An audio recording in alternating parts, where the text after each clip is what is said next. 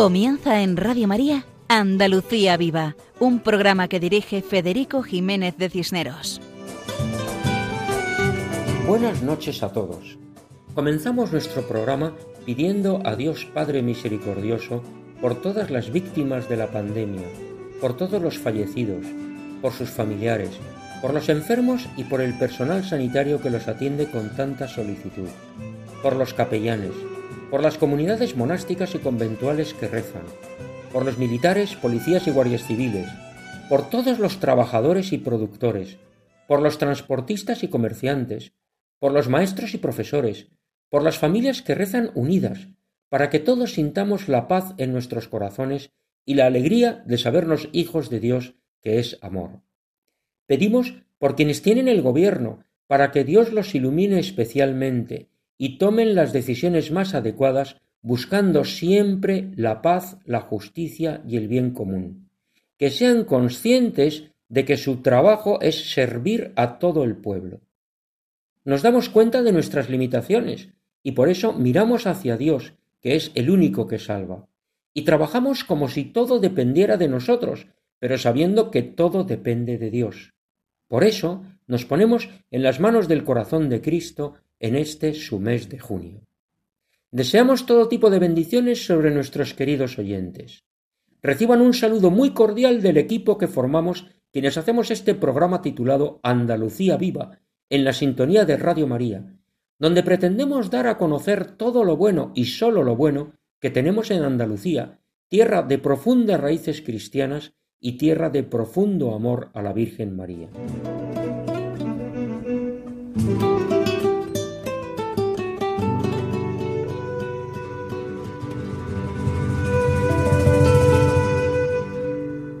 Pueden contactar con nosotros a través del correo electrónico con la dirección andaluciaviva@radiomaria.es.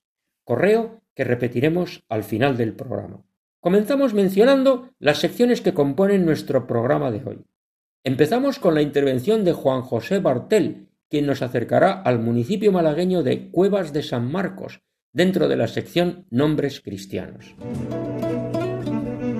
En la sección dedicada a poesía andaluza, Cristina Borrero nos declamará un poema de la poetisa sevillana natural de Marchena, Antonia Díaz. En la sección Personajes, esta noche contamos con la colaboración de Raúl Fenollosa Amposta, secretario del Centro de Málaga de la Asociación Católica de Propagandistas, para hablar de quien fue obispo de allá, don Ángel Herrera Oria. En la sección titulada De lo humano a lo divino, Paco Fabián nos canta por sevillanas los misterios gloriosos del Santo Rosario. Y en la última parte del programa, dedicada a los amigos fuertes de Dios, hablaremos una vez más de la impagable labor que está haciendo la Iglesia en la lucha contra el coronavirus. Sirva como ejemplo que en Sevilla la Orden de Malta tiene un comedor social y que en esta situación de pandemia al no poder atender directamente a los más vulnerables, ha desarrollado la campaña Aliento de Esperanza, con tres direcciones, a saber, primera, ayuda con comida con entrega domiciliaria. Segunda, ayuda con servicios médicos por teléfono. Y tercera, atención a los ancianos. En Sevilla han preparado la comida en bolsas especiales y las han repartido con furgonetas. Esta noche hablaremos de la diócesis de Sevilla, gracias a María José Navarro, Ignacio Fernández Ramírez y José Manuel Cenizo Benjumea. Todo esto en nuestro programa de hoy titulado Andalucía Viva, dentro de la programación de Radio María. Adelante, siempre adelante.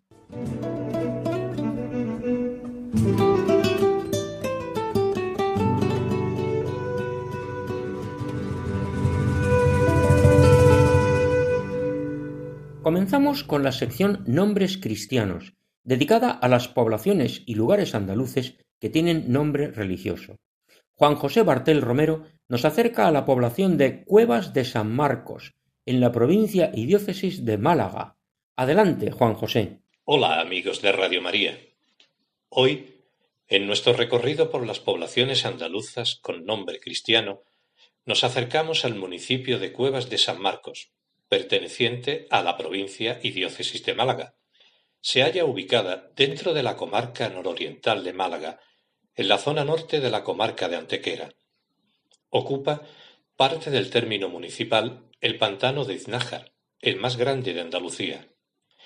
El nombre viene dado por su santo patrón, el evangelista San Marcos, y por su conocida cueva de Belda, con gran profundidad e impresionantes formaciones de estalactitas y estalagmitas.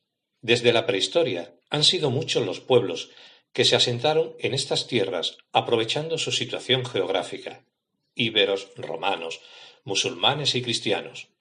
Todos han dejado huella de su cultura en la rica historia local. En su patrimonio destacamos, entre otros, la iglesia de San Marcos Evangelista y la ermita de Nuestra Señora del Carmen. Las tranquilas calles del pueblo aparecen dominadas por la altura de la torre campanario del templo parroquial de San Marcos Evangelista, de gran valor arquitectónico y singular belleza, compuesta de tres cuerpos y coronado con un tejado puntiagudo revestido de cerámica vidriada. La iglesia fue construida en el siglo XVII y reconstruida un siglo más tarde en estilo barroco tardío. Apreciamos su monumental fachada y en su interior se encuentra un óleo en lienzo del siglo XIX de la Virgen del Carmen, patrona de la villa, así como el retablo del altar mayor en madera dorada. En imágenes destaca la escultura de Jesús Nazareno, obra del imaginero granadino José Gabriel Martín Simón, del año 1936. También se puede ver la bella imagen de Nuestra Señora de los Dolores. El pueblo se vuelca con su parroquia, la siente suya, trabaja y colabora con ella en sus múltiples actividades. Desde hace tiempo existe el Consejo Parroquial, quien anima la tarea de esta dinámica comunidad. Y como ocurre en la mayoría de nuestros pueblos, es el principal monumento del municipio. También es del siglo XVIII una ermita en la que se venera la imagen de la Virgen del Carmen, patrona y alcaldesa perpetua del pueblo. Es tanta su belleza que son muchos los devotos de esta imagen. Se describe como una Virgen de gloria de pie con el niño en brazos. Es obra del imaginero granadino José Navas Parejo en los años cuarenta del siglo XX y fue restaurada por Antonio Bernal Redondo en el año 2015. Esta imagen de la Virgen sustituye a la original, que era una talla de vestir sedente y que fue destruida en los años treinta del siglo XX durante la persecución religiosa junto a otros objetos de valor existentes en la ermita. Como en muchos otros lugares, el 25 de abril se celebra la festividad de San Marcos. Aquí tiene especial importancia al tratarse del patrón del pueblo. Es costumbre que las familias y amigos salgan al campo a pasar un día de romería, compartiendo con las personas que se acercan la comida y la bebida que entre todos han llevado. A San Marcos se le atribuyen poderes para la protección de las cosechas y a él se les encomienda para velarlas y protegerlas. De hecho, era costumbre sacar a San Marcos en procesión para realizar rogativas para que lloviese. En el himno a San Marcos se puede ver la rogativa a estas protecciones, entre las que estarían, frente a la peste y otras calamidades. En su Semana Santa se celebran las tradicionales procesiones el Domingo de Ramos, el Jueves Santo, Viernes Santo y Domingo de Resurrección. La noche del 7 al 8 de diciembre se celebra la fiesta de las candelas, se encienden grandes candelas por todo el pueblo. Mientras las candelarias se celebran en febrero la fiesta de las candelas en Cuevas de San Marcos se celebra la víspera del Día de la Inmaculada. En el mes de octubre se celebra el mes de la aurora, la tradición de los auroros que cantan acompañados con gran variedad de instrumentos tales como guitarras, laúdes, bandurrias, campanillas, acordeón y triángulo. La aurora sale por las calles de la villa a las seis y media de la madrugada del domingo. Las fiestas patronales son en honor a la Virgen del Carmen. Se celebra el 16 de julio, procesionando la imagen por las calles del pueblo. Los días anteriores próximos a esta fecha se celebra una novena con ofrenda floral y diferentes cultos a la cual asiste gran parte del pueblo.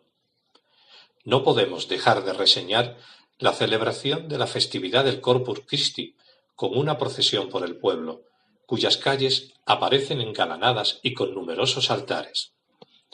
Y hasta aquí nuestro recorrido por este municipio malagueño con nombre de San Marcos Evangelista. Hasta el próximo programa, amigos de Radio María. Agradecemos a Juan José Bartel su explicación de la localidad malagueña de Cuevas de San Marcos.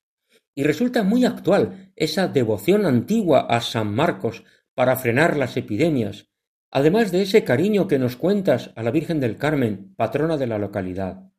Las candelas, los auroros, el corpus, la Semana Santa, todo ello son expresión de la fe cristiana de este pueblo andaluz. Muchas gracias por tu colaboración, Juan José, y hasta otro programa.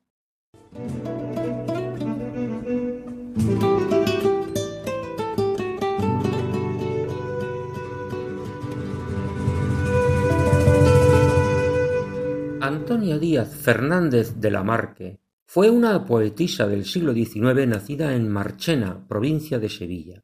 Su padre era médico y tenía una buena biblioteca. Antonia destacó por su afán de aprender y comenzó a escribir desde joven. Pertenece a la Escuela Sevillana de Poesía, corriente literaria cercana a Gustavo Adolfo Becker. Cuentan que pasaba temporadas en una finca llamada La Alquería del Pilar, en Dos Hermanas, junto a Sevilla, donde había una torre y a sus pies una gruta con la imagen de la Virgen, ante la cual escribía sus poemas. Estamos en la sección dedicada a la poesía andaluza. En este mes de junio dedicado al Sagrado Corazón, tienen un eco especial estos versos, cuando recomienda vivir confiados en la bondad del amor misericordioso, con la frase El alma en tu fe vive segura y tu bondad espera, o al acabar el poema con el verso Mi voz te llame Padre benigno y tierno. Tenemos la suerte de ser hijos de un Padre bueno, que es Dios. Escuchamos a Cristina Borrero, que nos declama el siguiente poema de Antonia Díaz. ¿Qué importa que después, débil mi acento, nunca feliz consiga interpretar el hondo sentimiento que oculto en mí se abriga? Oh sí, del cielo contemplar las galas con vivo afán creciente, en la insondable inmensidad sus alas libre tender la mente. Ver espacios sin fin de ígneas estrellas, de soles mil poblados, faros que alumbran las ignotas huellas de mundos ignorados. Llegar a ti, de quien la dicha brota por tu amor atraída y la corriente que jamás se agota, mirar de luz y vida. Inefable placer, que más ventura acaso consiguiera el alma que en tu fe vive segura y en tu bondad espera. Oh, permite, Criador potente y sabio, que tus obras admire, aunque por siempre en mi aterido labio pobre mi canto expire. Y cuando el coro universal te aclame, omnipotente, eterno, con profundo fervor mi voz te llame, Padre benigno y tierno. Agradecimos a Cristina Borrero su colaboración con la declamación del poema de Antonia Díaz, en el que hemos escuchado que la contemplación de la naturaleza nos acerca a Dios. Y como decíamos en la presentación del poema, estos versos invitan a vivir con confianza en el amor misericordioso de Dios, esperando su bondad. Aprovechemos este mes de junio, dedicado al Sagrado Corazón de Jesús. Y ahora pasamos a la sección dedicada a personajes. Don Ángel Herrera Oria fue obispo de Málaga a mediados del siglo XX. Eran unos tiempos difíciles, por un lado, la guerra había dejado algunas heridas sin cicatrizar, aunque muchas de ellas estaban curadas gracias a la reconciliación nacional que hicieron los que la padecieron. Y en esta labor de perdón y misericordia tuvo un papel principal la Iglesia, curando material y espiritualmente, pidiendo perdón y perdonando. Los mayores cuentan las misiones populares de los años cuarenta, cuando los misioneros organizaban los actos penitenciales en los cuales los familiares de víctimas y verdugos se pedían perdón mutuamente y se perdonaban. La Iglesia malagueña padeció el martirio de docenas de sacerdotes, religiosas y seglares, asesinados por ser católicos, aunque no hicieran daño a nadie. Por otro lado, la situación económica y social era mejorable y a veces penosa. La mayoría de la población vivía en el campo y se dedicaba a la agricultura. Y como vivían junto a la tierra que trabajaban, no tenían cerca ni iglesia, ni escuela, ni médico. Don Ángel tomó conciencia de la situación de sus feligreses, del rebaño a él encomendado, y tomó decisiones valientes que todavía recuerdan los malagueños mayores. Para contarnos con cierto detalle esta labor, conectamos con Raúl Fenollosa Amposta, secretario del Centro de Málaga de la Asociación Católica de Propagandistas, quien conoce bastante bien el trabajo que realizó don Ángel Herrera Oria en Málaga. Adelante, Raúl. Buenas noches a todos. Efectivamente, don Ángel destacó en muchas cosas, pero yo quiero referirme a tres en concreto, a su predicación, a las escuelas rurales y a la reforma agraria. En primer lugar, dedicó un tiempo importante a la predicación. Sus homilías no dejaban indiferente a nadie y explicaba el Evangelio con claridad y sencillez con recriminaciones y denuncias cuando había que hacerlas. En segundo lugar, diseñó y ejecutó un ambicioso plan de escuelas rurales llamadas escuelas capilla. Llegó a levantar 250 escuelas capilla por todas las zonas rurales de Málaga, contando con la ayuda oficial de los gobiernos de la época, conscientes de la extraordinaria labor educativa integral que se realizaba en dichas escuelas. Y en tercer lugar, los intentos de reforma agraria de entonces obispo de Málaga, quien realizó una obra muy interesante en la comarca de Antequera, obra que se quedó a medio realizar, pero que supuso una toma de conciencia por parte de los propietarios agrícolas, de considerar la propiedad de la tierra como una misión de administración, buscando la mejora de las condiciones de vida de sus empleados. En otro programa hace meses hablamos algo de las escuelas capillas que estaban formadas por una clase y por una casa. La clase era la habitación grande, que hacía de aula durante la semana y de capilla los días de fiesta y domingo, para lo cual tenía una zona con altar, sagrario, crucifijo e imagen de la Virgen. La casa era donde vivía el maestro o maestra, nombrado por don Ángel Herrera, y se dedicaban a la enseñanza de los niños durante el día y a la enseñanza de los adultos por la noche, además de catequizar, de ejercer como sanitarios, pues muchos ponían inyecciones, de enseñar a redactar escritos tales como contratos de alquiler, arrendamiento, compraventa, recursos, declaraciones, y además ejercían como asesores o como orientadores familiares. Su labor era admirable y completa. Miles de niños, miles de adultos, miles de personas vivieron esta experiencia con don Ángel Herrera Oria. Hemos hablado de la predicación y de las escuelas capillas. Todo esto supuso una mejora de las condiciones en las cuales vivían los jornaleros y los agricultores y pastores.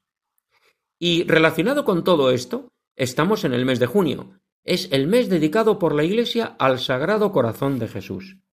En los años que estuvo don Ángel Herrera en Málaga, se realizaron muchas consagraciones familiares y sociales al corazón de Cristo. Como expresión de esas consagraciones, se levantaron hermosos monumentos, con imágenes monumentales de Jesucristo mostrando su corazón. Y don Ángel Herrera Oria tenía muy clara la relación entre la devoción al Sagrado Corazón y su implicación en la mejora de la vida de las personas más necesitadas. Buscar siempre la justicia y la caridad. De él son las siguientes palabras, referidas a la consagración al Sagrado Corazón y que las escuchamos en la voz de Raúl. ¿Qué decir de las consagraciones de pueblos, comarcas y centros fabriles al Sagrado Corazón? Buena cosa son y laudable. Mas para que sean plenamente grato al Divino Corazón, es preciso procurar que los centros o actividades vitales, precedidos por él, estén saturados del espíritu de justicia y de caridad. A veces se consagra al Sagrado Corazón toda una comarca, donde evidentemente los trabajadores del campo son injustamente tratados.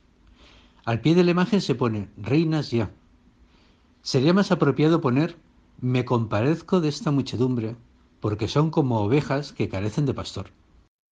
Son palabras pronunciadas en el año 1955.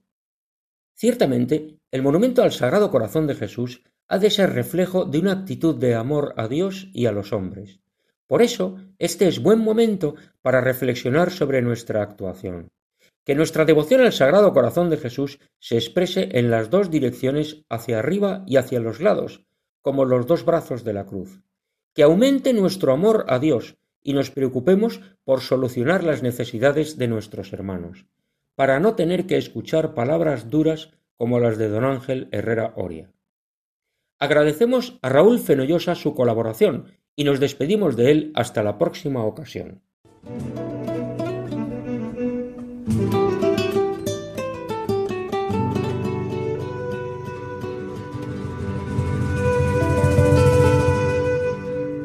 Queridos oyentes, están ustedes escuchando el programa quincenal Andalucía Viva dentro de la sintonía de Radio María.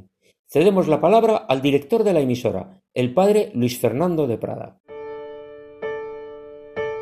En estos días de emergencia sanitaria y social, en que muchas actividades se han detenido, Radio María no ha interrumpido su presencia en las ondas, pues tenemos la misión de acompañar a los hermanos, muy especialmente en estos momentos difíciles.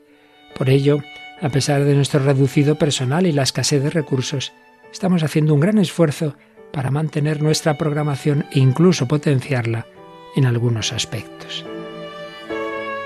Por ello, os pedimos más que nunca oraciones por el personal y voluntarios de Radio María, para que la Virgen proteja a su radio y ésta pueda seguir alimentando la oración y esperanza de tantas personas que lo necesitan.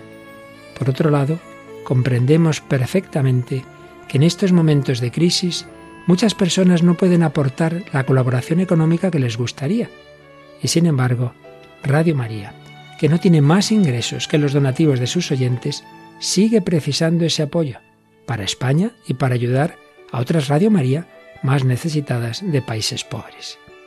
Por todo ello, nos atrevemos a pedir a aquel que tenga medios suplir con una aportación más generosa lo que otros no pueden dar ahora y también a quien le parezca que no vale la pena su pequeño donativo, que recuerde que cada granito de arena unido a muchos otros hará posible que la radio de la Virgen siga llevando una palabra de fe, consuelo y alegría a muchos hermanos que lo necesitan. Puedes informarte de cómo colaborar llamando al 91 822 8010 o entrando en nuestra página web radiomaria.es. Radio María, una voz de esperanza en el mundo. Seguidamente pasamos a la sección titulada De lo humano a lo divino, dedicada a la canción con mensaje. En los últimos programas el guitarrista Paco Fabián nos ha ofrecido los misterios del Santo Rosario por sevillanas, y en esta ocasión escuchamos la cuarta parte, los misterios gloriosos. Adelante, Paco.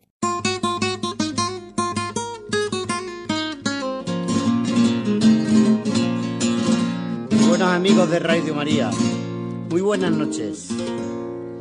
Vamos a completar estas cuatro sesiones dedicadas a los misterios del Santo Rosario que os he ido cantando por sevillana. Espero que os haya servido para introducir una pequeña reflexión acorde con cada misterio al considerarlos. Por lo menos a mí me sirve. Estos son los misterios gloriosos que os dedico con todo corazón. Va por ustedes.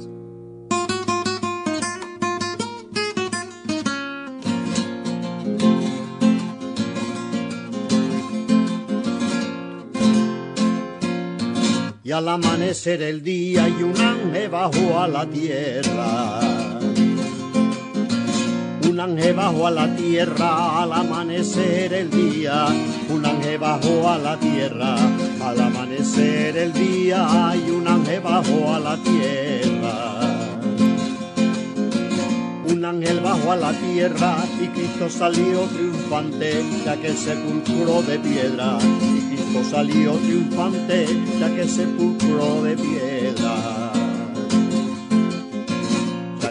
Resucitó, ya Cristo resucitó, que lo sepa el mundo entero, ya triunfó sobre la muerte y el bendito Nazareno.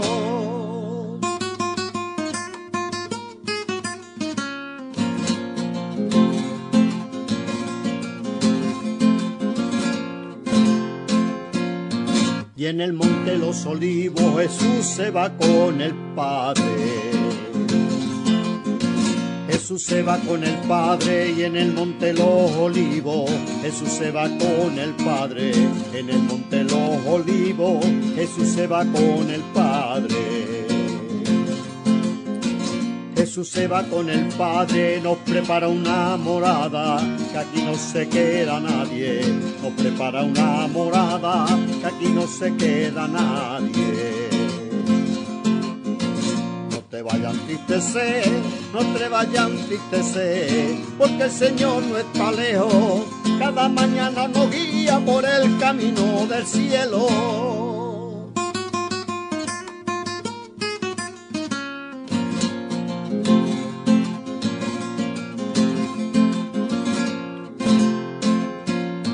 después de 50 días de Cristo resucitar. De Cristo resucitar, después de 50 días de Cristo resucitar, después de 50 días de Cristo resucitar.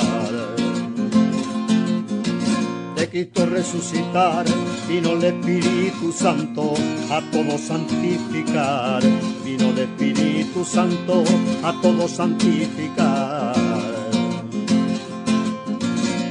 Padre de todos los hombres, Padre de todos los hombres, consolador admirable, llena nuestros corazones con tu gracia incomparable.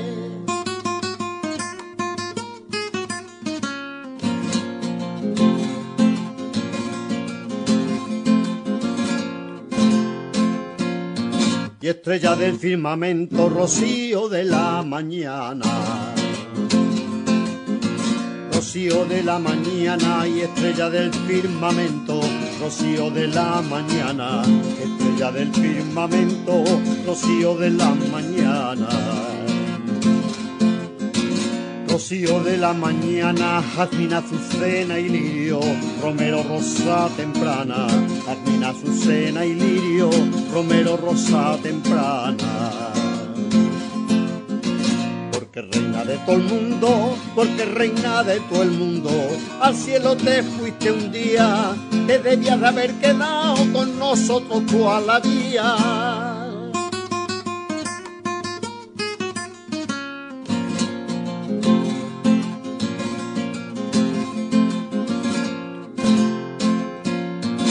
una mujer en el cielo, Dios le ha puesto una corona.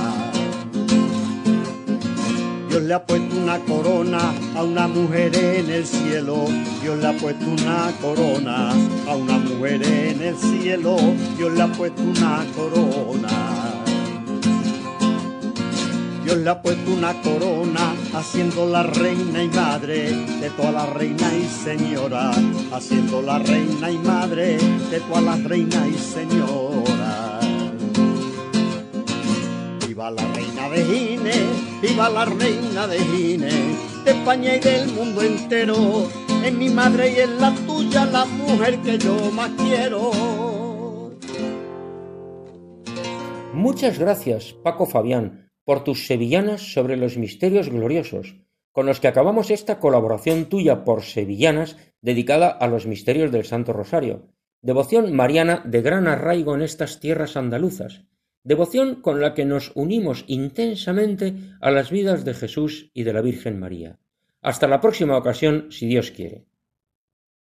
En la sección dedicada a los amigos fuertes de Dios, pasamos a mencionar algunas de las muchas actividades que está realizando la Iglesia en Andalucía frente al coronavirus, actividades que reflejan la labor eficaz, real, aunque callada y silenciosa, por aquello de que el bien no hace ruido y el ruido no hace bien. Seguimos acumulando testimonios preciosos y variados. En la lucha contra la pandemia, para que sea eficaz verdaderamente, primero rezamos, porque sabemos que todo depende de Dios Y después de rezar, actuamos ayudando a todos los que lo necesitan, como si todo dependiera de nosotros. En esta ocasión contamos con la colaboración de María José Navarro y la participación de Ignacio Fernández Ramírez y José Manuel Cenizo Benjumea. María José Navarro nos enumera las actividades que pueden consultarse en las páginas web de la Conferencia Episcopal Española y de la Diócesis. Escuchamos a María José que informa de la Archidiócesis de Sevilla. Buenas noches Federico y buenas noches a todos los oyentes. Archidiócesis de Sevilla. Primero, actos litúrgicos. Misa, rosario y oraciones en las redes. La Iglesia en Sevilla ha entrado en los hogares para acercar la Eucaristía, el rezo del rosario y rezar juntos a través de las redes sociales.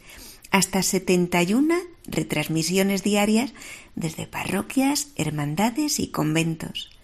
Segundo, Ofrecimiento de instalaciones. La diócesis ha ofrecido las instalaciones del Seminario de Sevilla para acoger a los enfermos víctimas de la epidemia del coronavirus. Además, aportó un donativo de 300.000 euros al comienzo de la pandemia para adquirir material sanitario. En tercer lugar, el proyecto Fraternitas que atiende a más de 140 familias. Fraternitas es el proyecto de acción social conjunta de las Hermandades de Sevilla en el Polígono Sur y las 3.000 viviendas, barriadas muy necesitadas y Fraternitas garantiza la alimentación de más de 600 personas durante la crisis del COVID-19. Cuarto, la Pastoral Juvenil de Sevilla ofrece acompañamiento espiritual a los jóvenes. Por medio de la experiencia hashtag Estoy contigo, ofrece un lugar de encuentro en el que crear y facilitar contenidos e iniciativas que permitan a los jóvenes sentirse acompañados espiritualmente. Quinto, el proyecto apadrina una familia para abastecer de productos de primera necesidad e higiene. Es un proyecto dirigido a aquellas familias que están siendo víctimas de esta crisis económica a raíz del virus COVID-19 la iniciativa consiste en facilitar el mantenimiento alimentario y de higiene personal de una manera totalmente anónima a familias en situación de riesgo de exclusión social a través del apadrinamiento. Lo comenzó Cáritas de Écija y ofrece la posibilidad de que sea apadrinamiento temporal o indefinido y ayudar a cuantas personas se desee. Y en sexto lugar, cadena de oración y elaboración de material sanitario. Varias congregaciones de toda la archidiócesis luchan contra el COVID-19 con su oración y elaborando mascarillas para evitar el contagio. Sevilla es una de las diócesis españolas con mayor presencia de la vida contemplativa.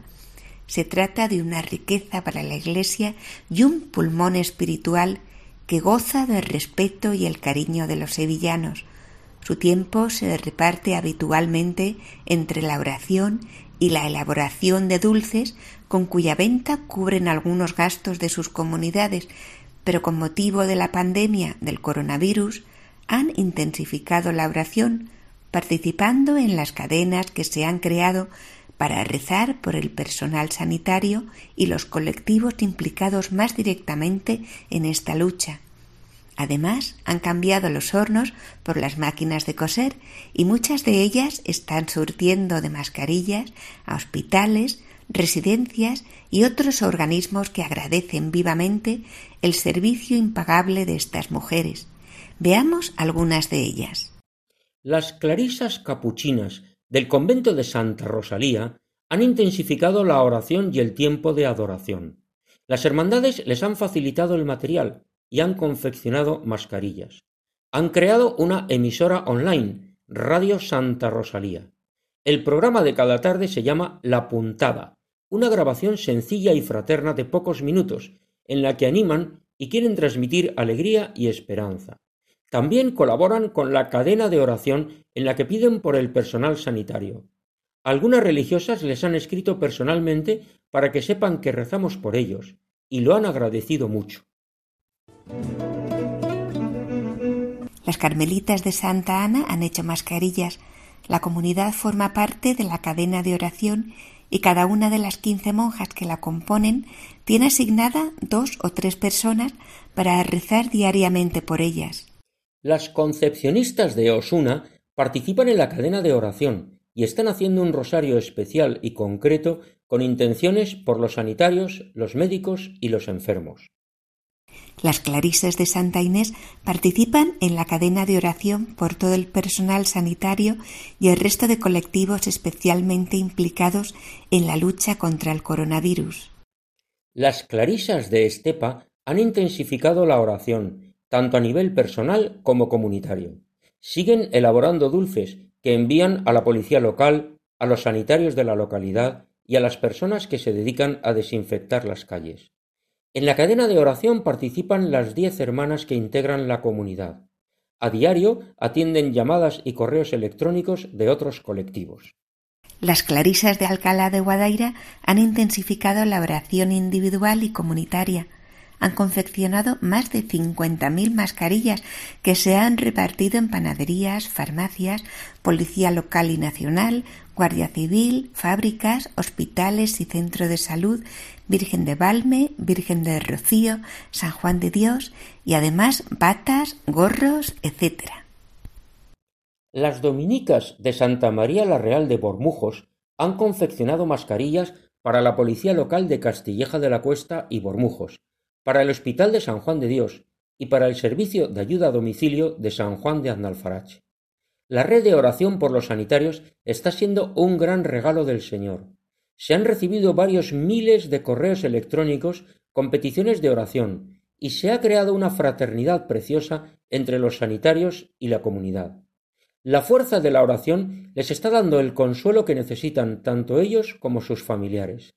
También retransmiten por Internet las celebraciones de la Eucaristía y la oración de vísperas. Las salesas de Sevilla se han ofrecido para hacer mascarillas, repartir alimentos a los más vulnerables y de una manera especial están intensificando la oración. Dicen que el confinamiento ha despertado una gran hambre y sed de Dios. Hemos recibido llamadas de personas que desean se les escuche, pues no tienen con quién desahogarse ante tanto cúmulo de sufrimiento. Nos piden que les enseñemos a rezar el rosario y demás devociones, que les expliquemos cómo aprovechar el tiempo de confinamiento tan duro y cómo hacer para sentirse menos solos. Las mercedarias de Osuna colaboran con el Hospital Comarcal, haciendo batas. Además, mantienen una cadena de oración con entre 50 y 60 personas, más una lista que nos llega de parte de la Asociación Contemplare, donde cada día nos piden que pidamos por una o dos personas. Las dominicas Madre de Dios de Sevilla están reforzando el tiempo dedicado a la oración y hacer mascarillas. Tienen mucha demanda y sus primeros destinos han sido el Hospital Virgen de la Macarena y una residencia de ancianos, así como Mercasevilla, varias familias, personas necesitadas y otros monasterios. Han confeccionado unas 200 mascarillas diarias, lo que supone varios miles en todo este tiempo. Las agustinas de San Leandro han ampliado el tiempo de adoración al Santísimo y elaboran mascarillas durante el resto del día. Hacen alrededor de quinientas o seiscientas diarias, que van a parar a los asilos de ancianos de diversos pueblos, al Hospital Geriátrico, a San Juan de Dios, al Hospital Infanta Luisa, a las hermandades, que las destinan a comedores sociales, a la policía y a la Guardia Civil, etc. También las entregan a todo el que se acerca al torno, hacen jornada intensiva y algunas noches se quedan en el taller hasta las doce. Las Teresas, carmelitas descalzas, fundadas por Santa Teresa de Jesús, también han fabricado mascarillas para la Hermandad de Nuestra Señora de la Antigua, que las han distribuido a varios destinos. Ellos les procuran el material, la tela, los elásticos y todo lo necesario. Las comendadoras del Espíritu Santo oran por todos, intensificando los actos de culto y adoración. En su momento se hicieron eco de la solicitud de oraciones a favor de los sanitarios y les asignaron 18 grupos con un total de 30 personas, además de varios equipos de farmacéuticos. Así hemos visto la impresionante labor que están desarrollando las religiosas de los conventos y monasterios sevillanos. Muchas gracias, María José, por tu información. Y escuchamos la intervención de Ignacio Fernández Ramírez, hermano de la Santa Caridad, quien nos cuenta cómo se ha vivido esta pandemia en el Hospital de la Santa Caridad Sevillano, una extraordinaria institución que lleva siglos atendiendo a los enfermos pobres. Adelante. Soy Ignacio Fernández, hermano de la Santa Caridad de Sevilla. Quiero explicar para Radio María lo que ha sido y es actualmente el Hospital de la Caridad y cómo está funcionando la institución en esta crisis del coronavirus. La Hermandad de la Santa Caridad fue fundada en Sevilla a mediados del siglo XV. Tenía entre sus cometidos trasladar al hospital a los enfermos desvalidos, asistir espiritual y temporalmente a los reos que eran condenados a muerte y darles sepultura. También prestaba auxilio cuando se producían riadas en el Guadalquivir y recogían los cadáveres que se encontraban en sus orillas. El gran impulsor material y espiritual de la hermandad fue el venerable don Miguel Mañara, que ingresó como hermano en 1662, un hecho que cambió y transformó de forma sustancial a la Hermandad de la Caridad, que pasó a ocuparse de los más pobres, necesitados y enfermos. Mañara pidió para la construcción del hospital la cesión de una parte de las reales a que había mandado edificar el rey don Alfonso X el Sabio, y abrió las puertas del hospicio para que todas las personas sin techo pudiesen encontrar refugio para pasar la noche en él. Emprendió la creación de un comedor y de un hospital dotado de 50 camas. Actualmente la institución está más viva que nunca. Cuenta a día de hoy con 80 acogidos, que ingresan por criterios estrictamente de necesidad, enfermedad, pobreza y soledad. Hoy no tenemos ningún acogido contagiado por el coronavirus, ya que el hospital ha sido totalmente cerrado. Se han hecho 130 test. Todos los trabajadores de la casa, así como el personal exclusivamente necesario para el funcionamiento de la institución que actualmente pueden entrar, pasan por un estricto control de sanidad. Porteros, guardias, mantenimiento, médicos, enfermeros. Todos se toman la temperatura antes de entrar y se cambian de ropa en un vestíbulo especialmente habilitado. De tal manera que nunca están dentro del hospital con la misma ropa que traen de fuera hemos contado con una desinfección absoluta de la EUME y hay igualmente desinfección total todas las semanas. Contamos con gel desinfectante con hidroalcohol en varios lugares para garantizar una limpieza permanente en la casa. Se han hecho más turnos de desayunos, almuerzos y cenas para hacer coincidir a pocos acogidos en el comedor a la misma vez. Por supuesto no faltan auxilios espirituales, ya que el capellán reside permanentemente allí y con todas las precauciones sanitarias y guardando distancia de seguridad, se celebra la Santa Misa todos los días para los acogidos que quieran voluntariamente asistir. También hay diariamente rezo del Santo Rosario a las seis y media de la tarde y los jueves exposición del Santísimo. Sevilla no olvida al venerable don Miguel Mañara. Hay que acudir a, él pidiendo su intercesión, propagando su vida y obra y pidiendo al Señor su pronta beatificación, imitándolo especialmente en esta circunstancia desgraciada de la crisis del coronavirus. Agradecemos a Ignacio Fernández Ramírez su colaboración en la cual nos ha explicado la realidad del Hospital de la Santa Caridad de Sevilla. Y ahora escuchamos a José Manuel Cenizo Benjumea, de la Hermandad de Nuestro Padre Jesús Nazareno, de la población sevillana de Paradas, que nos cuenta un hecho singular, que evidencia la disponibilidad de ayudar a los necesitados que mueve a los cofrades de las hermandades andaluzas. Adelante, José Manuel. Los 71 hermanos de la Hermandad de Nuestro Padre Jesús Nazareno de Parada disfrutábamos de la tercera edición del campamento en el mes de julio de 2019. El tercer día decidimos no tomar helados para tener un fondo común y de esa forma poder hacer frente a algunos improvisos que pudieran surgir. Tras la liquidación de la contabilidad del campamento tuvimos un superávit de 246 euros. Toda la familia que compone el campamento de verano de nuestra hermandad no dudó en ningún momento en contribuir con el presupuesto que tenía la hermandad en la compra de rollos de plástico para poder realizar la confección de bata eh, destinada a los sanitarios de diferentes hospitales y residencias de Sevilla y provincia. No disfrutamos de varios helados de los que no nos acordaríamos en estos momentos ni siquiera del sabor en aquel día pero sí recordaremos, y siempre, con mucho cariño, que contribuimos en la compra de cuatro de los rollos de plástico para que una empresa de nuestro pueblo, Azul de Colibrí, y un grupo de hermanas de nuestra hermandad confesionaran de forma desinteresada 600 batas que no sabemos si han salvado del contagio a alguien o incluso de fallecer, pero sí estamos convencidos que al menos han hecho que los sanitarios se sientan más seguros ayudando al prójimo. Muchas gracias por dejarnos compartir esta experiencia con vosotros. Muchas gracias a José Manuel Cenizo por su participación en nuestro programa. Efectivamente, como muy bien dices, del sabor del helado nadie se acordará, pero de la confección por manos caritativas de las batas sanitarias y de su entrega a los necesitados, de eso sí conservaréis el buen recuerdo para toda la vida.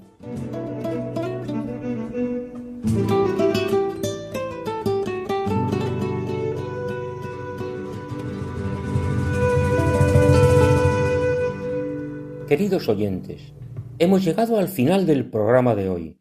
Antes de despedirnos, les repetimos nuestro correo electrónico para que puedan comunicarse con nosotros. Pueden escribirnos a la siguiente dirección: andaluciaviva@radiomaria.es. Repetimos: andaluciaviva@radiomaria.es y les contestaremos con mucho gusto. Agradecemos todas las sugerencias. Desde Andalucía, tierra de María Santísima, reciban un saludo muy cordial de todos los que hacemos este programa para difundir todo lo bueno, que es mucho, y sólo lo bueno que tenemos en Andalucía. Ese es nuestro deseo, acompañar a nuestros oyentes explicando las raíces y la presencia cristiana en las tierras y los hombres de Andalucía. Dentro de quince días, si Dios quiere, nos encontraremos una vez más en este programa. Hasta entonces, que Dios nos bendiga a todos. Y tras despedir el programa de hoy, los invitamos a que continúen con la sintonía de Radio María. Muchas gracias.